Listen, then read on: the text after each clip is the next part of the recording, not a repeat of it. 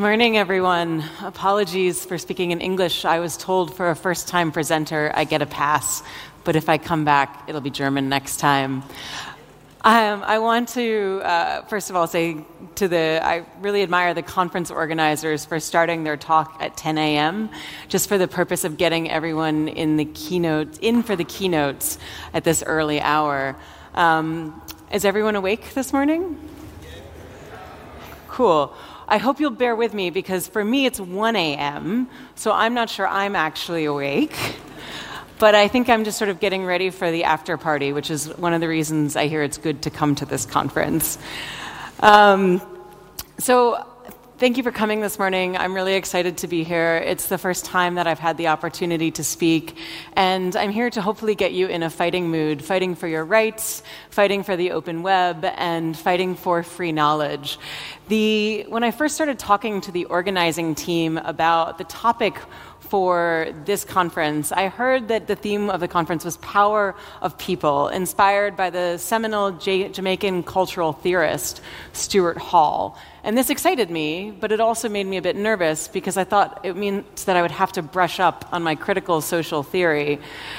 Um, so I pulled together all the Wikipedia tabs, a Toblerone of tabs, but I didn't actually get through them all. So it was a little bit of a relief when I went to look again at the conference theme recently, and I learned that, if fortunately for me, if not for cultural studies, that the theme had evolved somewhat and was focused instead on pop, just the idea of culture, the sort of catch all term that refers to art, the concept, the medium, and the process by which mass culture is recontextualized as meaning. The organizers gave us the opportunity to think about and seize upon the mundane, elevated in discourse, and examine it for what makes it compelling so that we can learn by reflecting back on the consumption of our own consumerism, hopefully for some inspiration for the day. Fittingly, I come from Wikipedia, as you just heard, and we know a little bit about starting with sort of a high minded intention and finding ourselves in pop culture. As the world's free and open encyclopedia, we often like to think of ourselves in the model of a Brockhaus or a Britannica, discoursing on sober topics of theory and method. But if you know anything about us, you know that in truth, were many other things. In fact, in 2007, the year that Republica was first held, Wikipedia was probably most famous for having dozens upon dozens of articles about Pokemon characters, not so much the diverse philosophical contributions of Kegel, or sorry, Hegel or Kant. Um, and today, it's very much true that one of the primary drivers of people coming to read Wikipedia is some sort of pop culture reference television, movies, video games, music. And we have hundreds of articles to meet those needs. What can I say? The world loves what it loves, including encyclopedia editors. Of course, it's also supposedly true that on Wikipedia, no matter what article you start with, you eventually find yourself at philosophy. At least in the United States, this is a parlor game played by students. I don't know if it's popular here, but the idea is that you start with the first link in every article, and by clicking through one after another after another, you find yourself at the article on philosophy or Jesus. That's another popular one. But either philosophy or Jesus. I'm sure there's a link between the two. And last night to try it out, I actually started with the article on Pokemon, and it took me exactly 22 clicks, passing from marketing to management to federal republics and physics, natural science, experience, and finally landing at philosophy. My point here is that culture flows both ways. It goes high and it goes low. And on the web, it goes everywhere. And so, in this moment in time, when culture is on the web going everywhere, up and down and right and left, and sometimes completely sideways, which in idiomatic English means that it's not really going the way we want. I would argue that we're at a place right now in a time where the culture of the web is flowing sideways into a place that is dark and dirty. And this is an opportunity for us to have a conversation about what free knowledge means and the web that we actually want. What does that look like? Because this has real ramifications for the societies in which we live in some of the lowest corners of the web, the places that you don't want to go to, known for their troll armies and in their misogyny, their dark undertones, their racism, their xenophobia, there's a reverence for culture as a proving ground for politics, a belief in their words that politics flows from culture. In other words, a shift in the cultural discourse has profound implications for the systems of society and how they might shift along with us. Uh-oh. So, I believe that you can't talk about free knowledge as a beautiful idea without talking about these ugly realities against which we're up against. But you can have kittens. And I did say this was a fight uh, fight for free knowledge. And so I want to know are those ready in the, in the room ready to fight? Are you ready to ha- engage and wake up and have the energy to take on this battle? Yeah? Okay. All right, cool. I'm going to move over here because I'm having some problems with this. All right, because free knowledge is a radical idea, and building free knowledge in and of itself is a radical act. And what I mean by this is not this idea that it is political or partisan in the sense of left and right what I mean is that free knowledge is something that is a radical act because it subverts power structures. It challenges and upends the things that we know and the ways upon which our societies have been built. For centuries, power has been built upon knowledge who has it, who creates it, who safeguards it, and who controls access to it. Entire empires of wealth and politics and religion and capital, from alchemy to celestial navigation to trade routes to satellite imagery, have been built upon the access and control of knowledge. And when we open this knowledge, when we demand it for people, what we're actually doing is challenging assumptions about the way that knowledge should be the domain of the privileged few. And if you don't think knowledge is radical, that's because you probably have never had to think about it before, which is actually a tremendous indication of the comfort or privilege in the place of which you sit.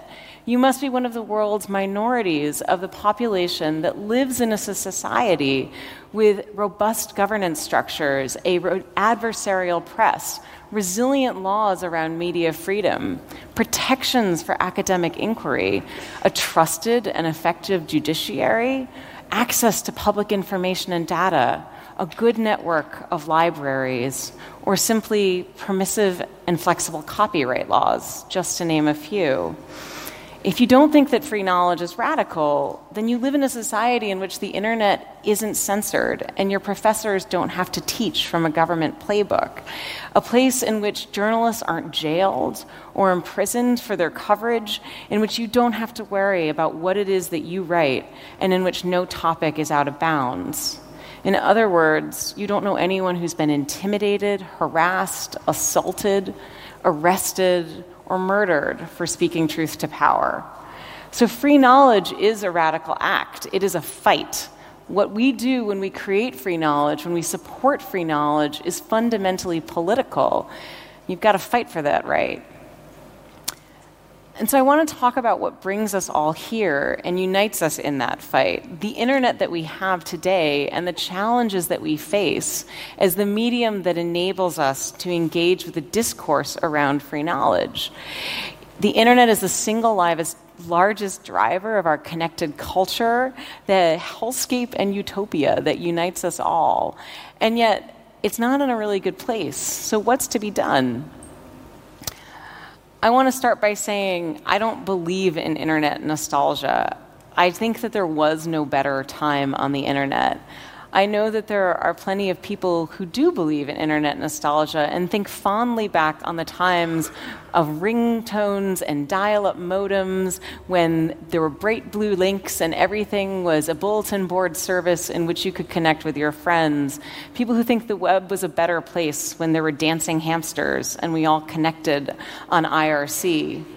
But the reason I don't believe this is because if you were on the early internet, that meant that you had devices to connect with, fixed lines to connect on, and money and time to enjoy. Um, money and time that you could use to enjoy and access this internet. I loved that internet, but it wasn't. I think that nostalgia is fundamentally misplaced because it was an internet the vast majority of the world never had access to. It's an internet that they've never known and never will. Not only is it an internet that most of today's users have never seen and have no cultural resonance with, it was an internet built around standards such as Latin character encoding that made it fundamentally inaccessible to the vast majority of participants in the world. Its culture was different that culture for which we might have nostalgia, because it was different. And because so many people, women, non binary people, people of color, people from outside the US and Europe, and people without engineering backgrounds were excluded from being there. And so I want to talk about the future of the internet by starting by to say, let's banish nostalgia for the early internet in our conversations about its future. But I don't want to banish the vision. Let's separate what was from what was meant to be. What we can believe in, and what I do believe in, is the original version or vision for the World Wide Web a non commercial network, a place where anyone could participate, a place where you didn't have to pay a fee or ask for permission. The original version of the web was not only that of a place that was free as in beer and free as in Libre, but a place that relied on some fundamental and foundationally disruptive ideas, like decentralization so that no one had ultimate authority, non discrimination to ensure neutrality of access and services, and open evolution so that everyone could scrutinize its development and stability at scale. It was a place that was read and write, collaborative and generative, a place that, as we used to say, interpreted censorship as damage and routed around it, and where no one knew that you were a dog. This was a vision for a truly connected global internet built on open standards that embedded collaboration, connection, and creation into its foundation. It was participatory, elemental, and privacy respecting. And I say all of that to say, to me, this is not a nostalgic vision. This is actually a vision for the collaborative open space that we can all share, that's foundational for thinking about the basis of the free knowledge that we would all would like to benefit from. It's an enduring vision that conjures up the past, but it also sets a course for the future, free of nostalgia. And I want to take a moment to take stock in how we're doing against that vision right now. Because there's always a time to take stock and think about the future, but really the moment is now. Earlier this year, the Web Foundation, the organization created by Sir Tim Berners Lee, the gentleman who invented or created the web, predicted that this year, probably around November, we're going to hit a tipping point, the connectivity halfway point. It's the moment in which more than 50% of the planet will be connected somehow, shifting the world from a balance in which the majority of people are not connected into a world in which the majority of people are connected. And this past March, on the 29th anniversary of the web, Sir Berners Lee issued a warning First, he said, This is taking too long. At this current rate, it will be until 2042 before everyone is fully connected, which means that we have such a long ways to go and before we truly envision a world in which everyone is participating. But more problematically, he asked, not just these disparities that we see, but is this a web in which anybody will want to join? He pointed out that people who are joining the web today are fundamentally going to be joining a place that the majority of society thinks is fairly unhappy. It, it's a dark web, and when I say that, I don't mean the deep web. Instead, I mean a web that is consolidated and closed, manipulative and extractive, clogged by disinformation, stripped of privacy, squeezed by insatiable shareholders. On it, propagandists stoke violence, data brokers sway elections, and our most personal and intimate information is for sale to the highest bidder. We're on a hamster wheel of clicks driven by broken advertising models that are set out to sell out our societies. And I think the question that we have today at this halfway point is can we fix it? What's our obligation? And what's the fight? I'd argue that the internet was intended as a common resource, but like any commons, it's proven vulnerable to exploitation, commodification, and extraction. It represents a commons that has been conquered and carved up into virtual, capitalized, and digital kingdoms. These kingdoms have leveraged the web to their advantage, and in doing so, have created complexities beyond their control and arguably beyond their comprehension. They've acquired the characteristics of empires. With their scale and ambition, many of the worst outcomes that empires also generate ungovernable, frequently unaccountable, hostile to minority interests, and likely to create unintended consequences far beyond their control. If you've been to Silicon Valley, you may be familiar with the term scale. This is the new Apple campus, for those who are wondering. Scaling is everything. Translated to human speak, that's a desire to be everywhere. The largest of the big tech firms seek to be seamlessly integrated ubiquitously into your lives, moving into every single aspect of our lives and of our governance, from retail and grocery stores to transportation networks to biometric identification cards to national defense and they do so with a singular authority and power.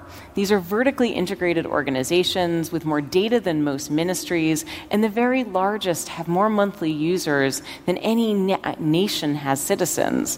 When they build or buy products, they acquire not only single users, but your entire social graph, creating vast networks of acquisition and retention.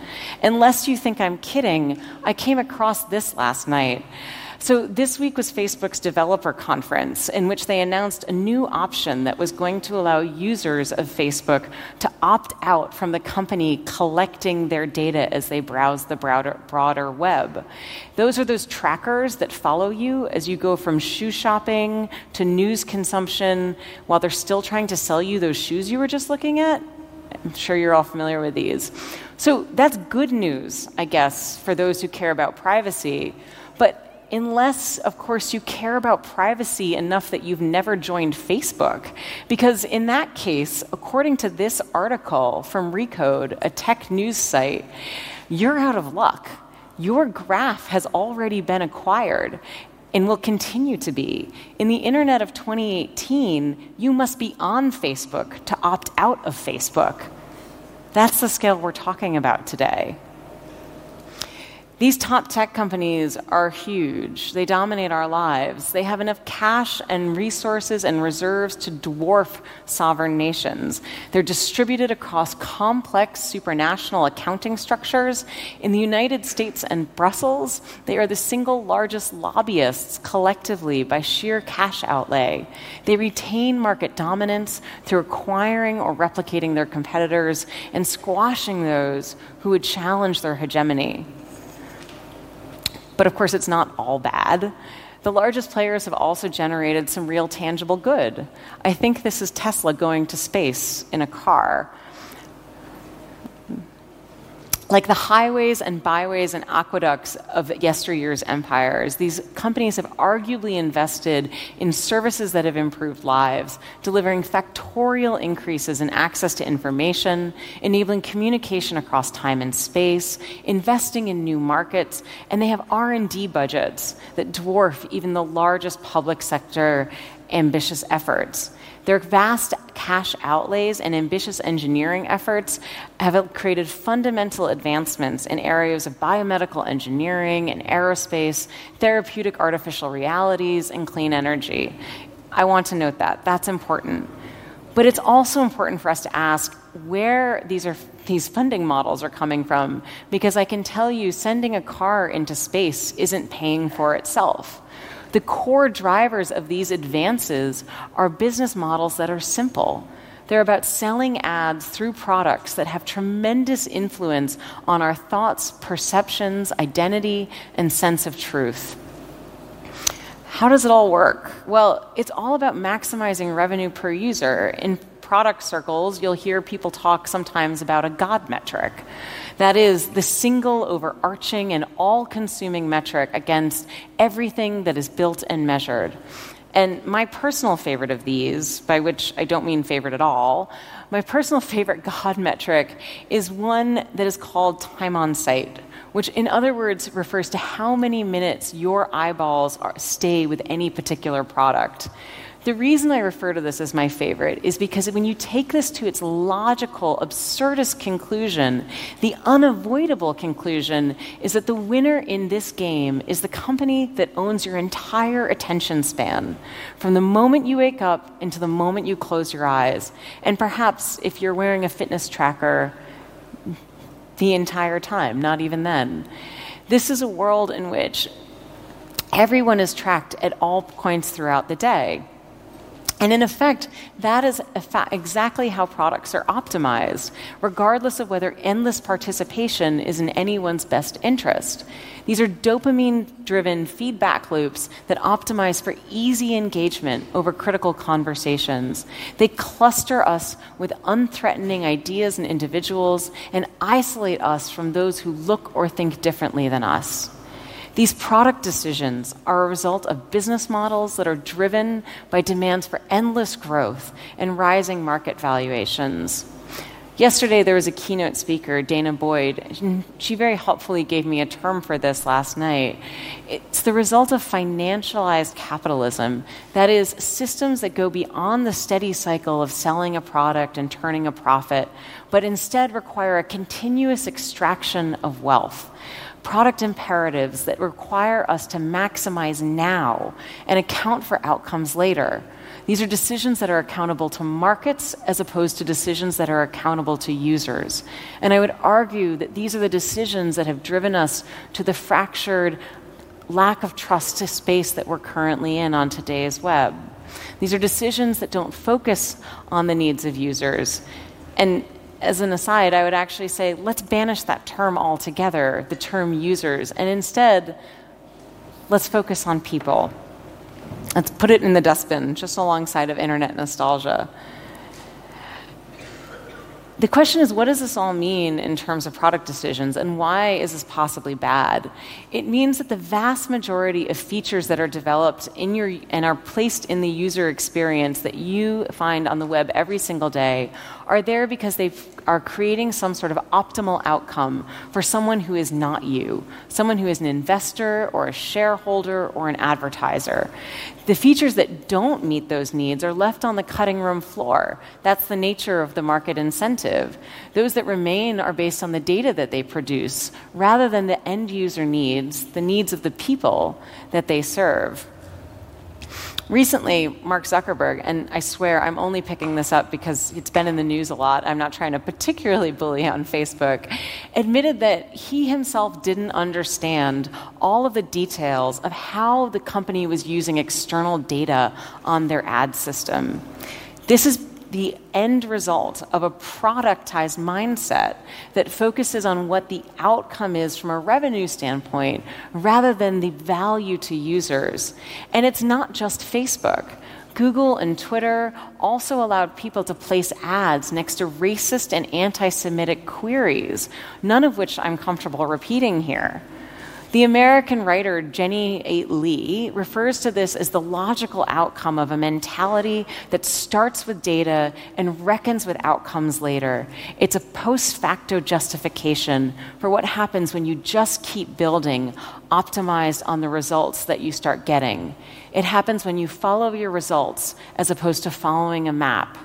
In other words, I like to think of it as it's hard to see the outside of a fishbowl when you're the fish inside.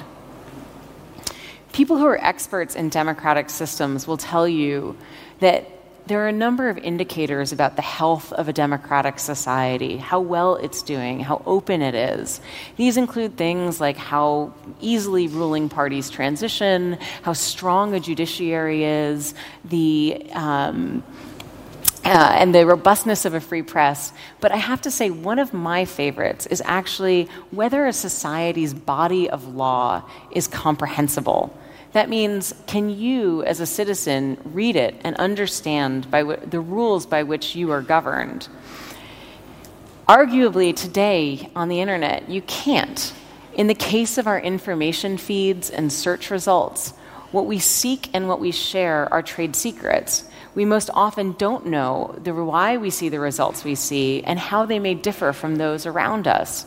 We don't know if our guided interactions are the results of the best possible outcomes or the maximization of ad revenue or the values of an engineer encoded in the product or algorithmic design which means that arguably not you nor I can access, let, fully, let alone fully understand, the logic by which our information and interactions are mediated today on the platform by which most of us spend our time and experience our lives. And in some cases, the companies themselves can't either one large company reportedly shut down a, an AI that it had developed because it had learned to speak to itself in a way that was impenetrable to its own engineers. That is to say, the engineers had no idea what it was saying, so they shut that down. But I think that that gives you an indication of the lack of intelligibility or comprehension that we're struggling with today on these systems that have become so critical to the way that we communicate and govern and share. How are we supposed to understand the rules under which our lives are governed if the engineers themselves are having a hard time? It's not as though this is all by evil intent. As I mentioned, there are very few mad scientists who are out there intent on engineering worldwide social and societal destabilization. Rather, I'd argue this is the very nature of design for scale. When you are working to serve billions of people, when that is your goal, end user edge cases are simply not efficient. Your individual needs become uh, because your individual needs are not something which is easy to design for.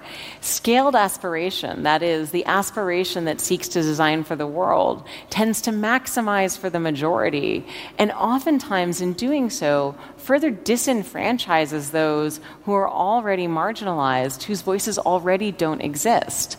And because of the way that we encode our biases into the system, all of the assumptions that come through the product experience are encoded into those products as well. Oops.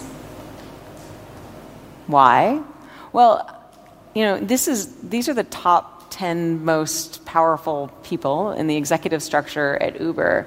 And what I can tell you is that in Uber and, and like many other Silicon Valley companies, tends to represent perspectives that are deeply Western, that are often male, and most often are Caucasian in origin these people in the rooms making the decisions are the ones who divine, to design the product experience.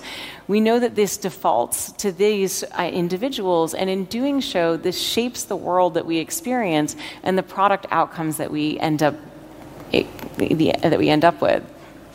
Did you know, for example, that when the first camera phones rolled out, that many software packages inverted photos taken by left handed users? So if you're a left handed user, your photo was flipped. The reason for that being there probably weren't enough left handed engineers in the room trying out how to use the product. So that, that's kind of a funny one. But what about the voice assistants that don't understand the accents of non native speakers? Or the motion sensors that don't recognize darker skin?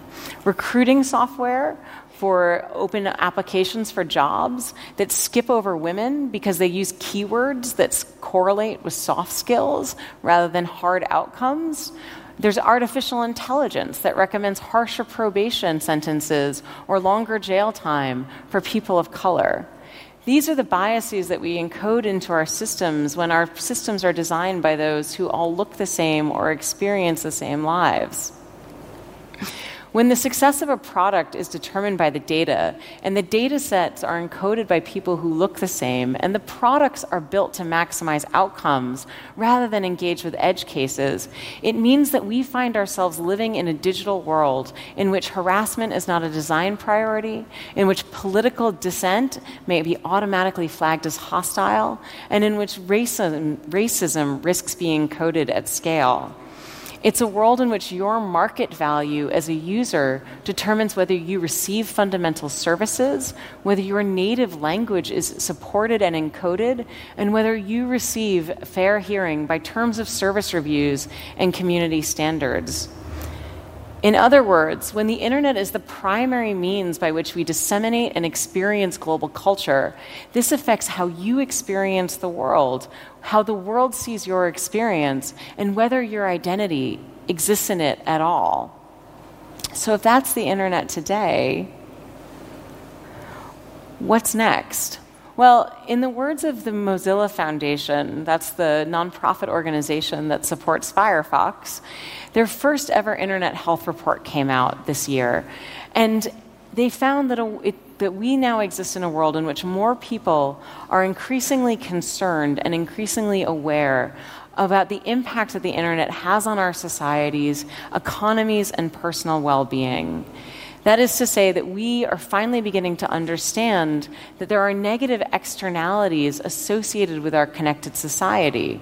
How much our personal data is exposed, how widely it is used, and in some cases abused, and the impact that this exploitation may have on our lives and societies. At the beginning, I mentioned that there is a belief in darker corners of the internet that if you can shift culture, you can shift politics. Why does this matter? Well, if you can shift politics, you can shift institutions. And if you can shift institutions, you can shift the very bedrocks of the societies upon which we live. Now, the challenge is, is that the internet is one of the greatest drivers of graph shifts, cultural graph shifts that we have ever seen. And the platforms that are enabling it are being built around incentive structures that are only amplifying its worst tendencies, rather than reinforcing those of the people that they intend to serve. In other words, as the, one of the founders of Twitter, Ev Williams said, one of the problems with the web today is that it optimizes for extremes. In the real world, if you're driving down the street and you see a car crash, you slow down and look to see what happened. And on the internet, if you slow down and look, the internet interprets that that you want to see 100 more car crashes. So it's just going to show you 100 more car crashes. But of course, off the internet, you don't want to see 100 more car crashes. What you want to do is fix that dangerous road. How do we fix that dangerous road? Well, I think this is where we come back to this idea that it's a fight, that free knowledge is radical, but so is the web itself. If we don't want the internet's culture to go completely sideways, that idiomatic expression for not so good, we must demand a web that doesn't respond to these incentive structures, that instead is a web that isn't the result of a capitalized, consolidated market decision that optimizes for the worst. Instead, we need to demand an open, collaborative, generative web built in the service of people, not users, as I said, but people. Which brings me to POP, which is about power of people. I told you at the beginning that I didn't read much Stuart Hall, but I'm a Wikipedian, so of course that's not true. one of the things that I learned about Hall was that he worked at the intersection of power, media, and culture. He was particularly focused on what we as people could, how we could be producers and consumers of culture at the same time. How culture itself was not something to merely appreciate or to study, but how culture was a site in which the struggle for and against the culture of power is to be engaged. How it is a place and a stake in which we can win and we can lose.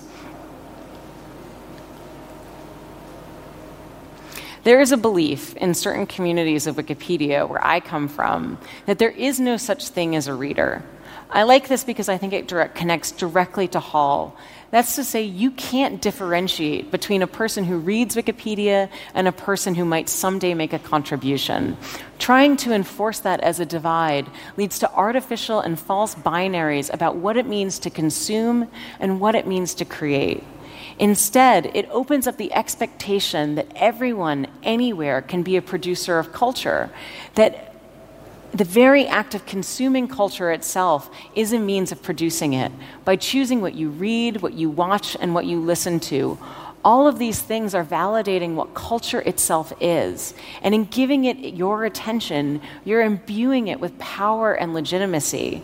I love this because this is a means of taking back agency.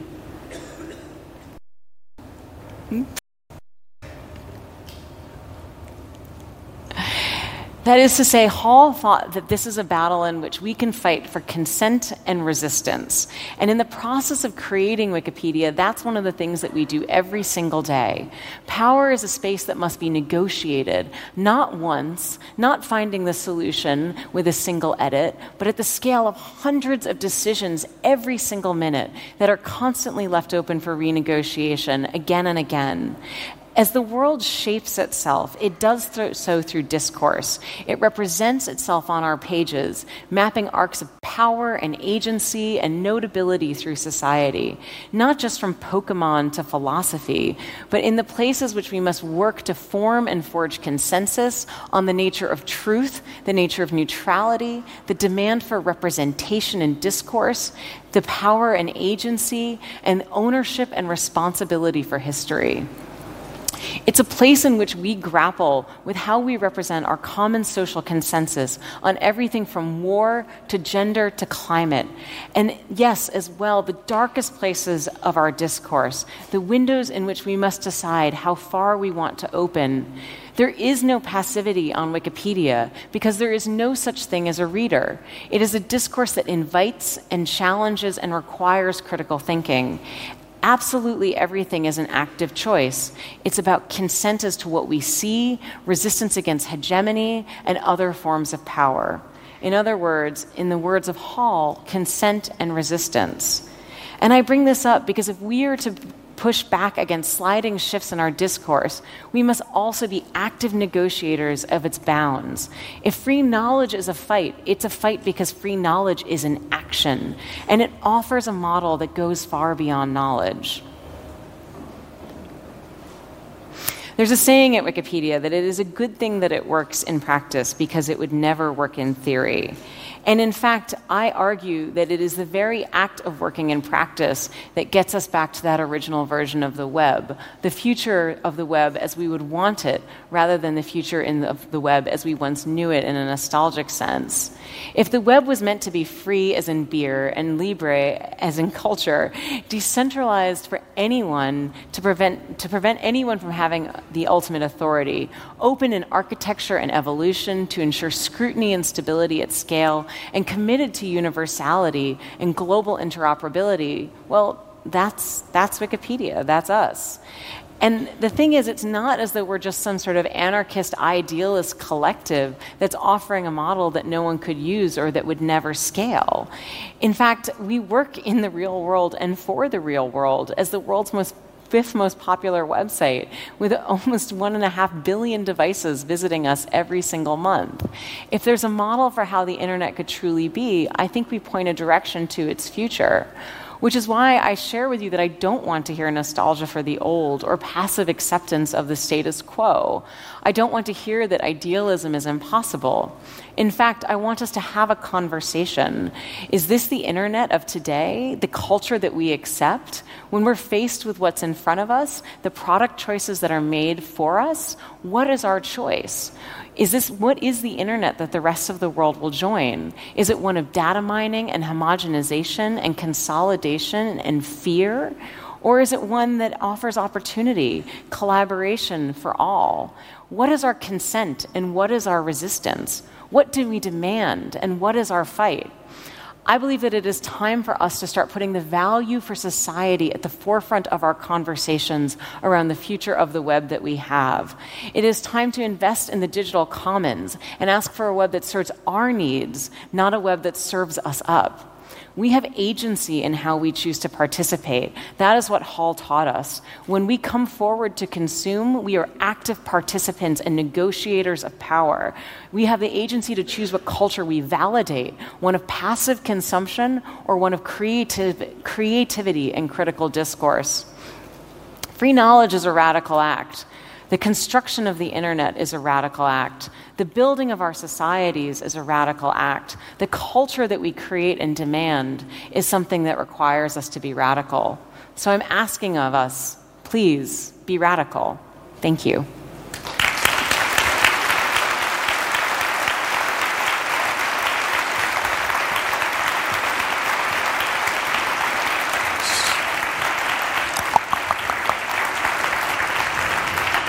So, if there are any questions, please raise your hand and uh, oh yeah. Ah.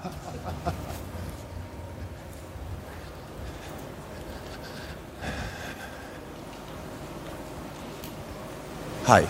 Um, thanks so much for your talk. It was very interesting. Um, what I want to ask is if the original internet, the old nostalgic internet, was built on these same ideals of free knowledge and being radical, and it didn't work, and we ended up here Maybe does that tell us that free knowledge is not enough and that knowledge is not inherently radical, that you need politics and ideology that is a counterpoint to capitalism and, and consumption and commerce, that just telling people new things to know about the world isn't enough to radicalize them. And lastly, that these companies and these governments, as you said in the beginning of your talk, are built on knowledge. The more knowledge is out there that they manipulate at the end of the day, the more powerful they become. And that's why the internet has basically empowered them. So, how do we prevent that from happening again? And what do we need to add to knowledge in order to make it truly radical? Oh, I think that's a great question. Um, what I would say is, I, I don't believe that free knowledge is enough. What I would argue is that what Wikimedia offers, and what I was trying to say is that there is a model through which we can actually think about a different construction of power dynamics. Right now, I think that there is an expectation that the only thing that scales on the web is one that is a commercialized model in which your data is exploited in order to receive a product. What I'm trying to say is that that doesn't have to be the only model by which power and scale actually works. That you can build things that are collective and generative and creative that totally eschew the dominant paradigms. I think, however, that there are incentive structures around those dominant power paradigms that are based in capital, that are based in political ideologies, and those are the ones that I'd encourage us to challenge.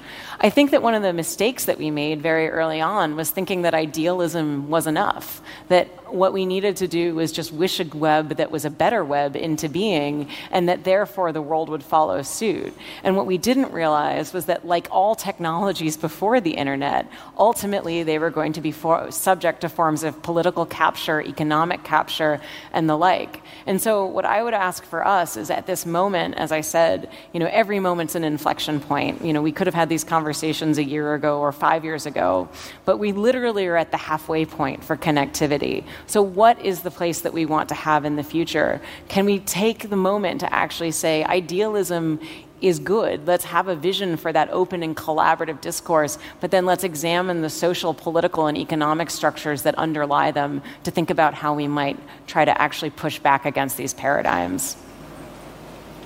So, so the, um, the next question? No? I think there's a mic issue.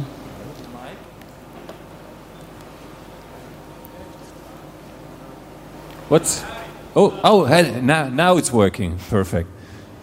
All right. Uh, my question is about scale. It seems one thing that is different about the Wikimedia projects is that they um, have not sought to expand their scope so much as um, certain private companies like Facebook, Twitter, Google. Um, is scale itself uh, corrupting um, the, the way we use the internet? Sorry, do you mind just saying that from the beginning? I couldn't hear you properly. Is scale a corrupting influence? Um, it seems like one thing about the Wikimedia projects is that they are very limited in scope, whereas their private, uh, some more private industries um, like Facebook and Google really try to expand their scope, and the way they accomplish that is through advertising. Uh, I mean, we're limited in scope in the sense that we don't have rocket ships, but we're not limited in scope in the sense of users.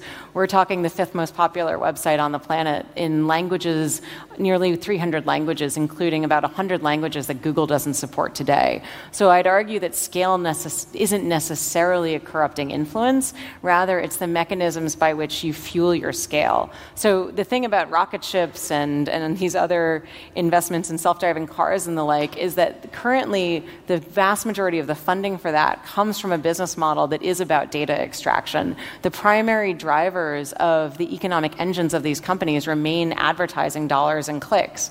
And so the question that I would ask is what are the means by which we're seeing this progress advance? Is it because of these models that are sort of fundamentally corrupt? And then if so, what are the trade offs that we're willing to accept for that sort of scale or diversification, I guess you might say?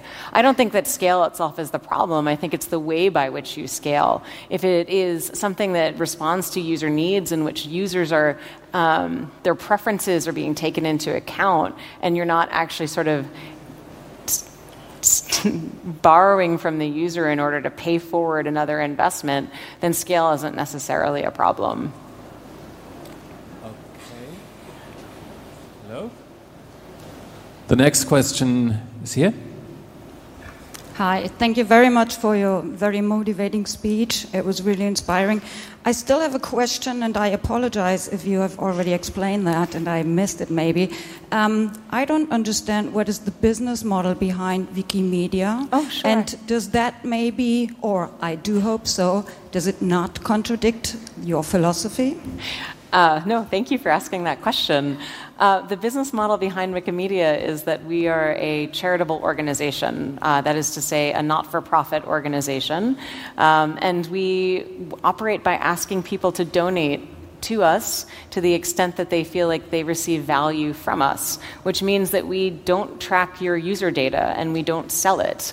We don't collect unique users. That's why I can't tell you how many people visit Wikipedia. I can only tell you how many devices visit Wikipedia.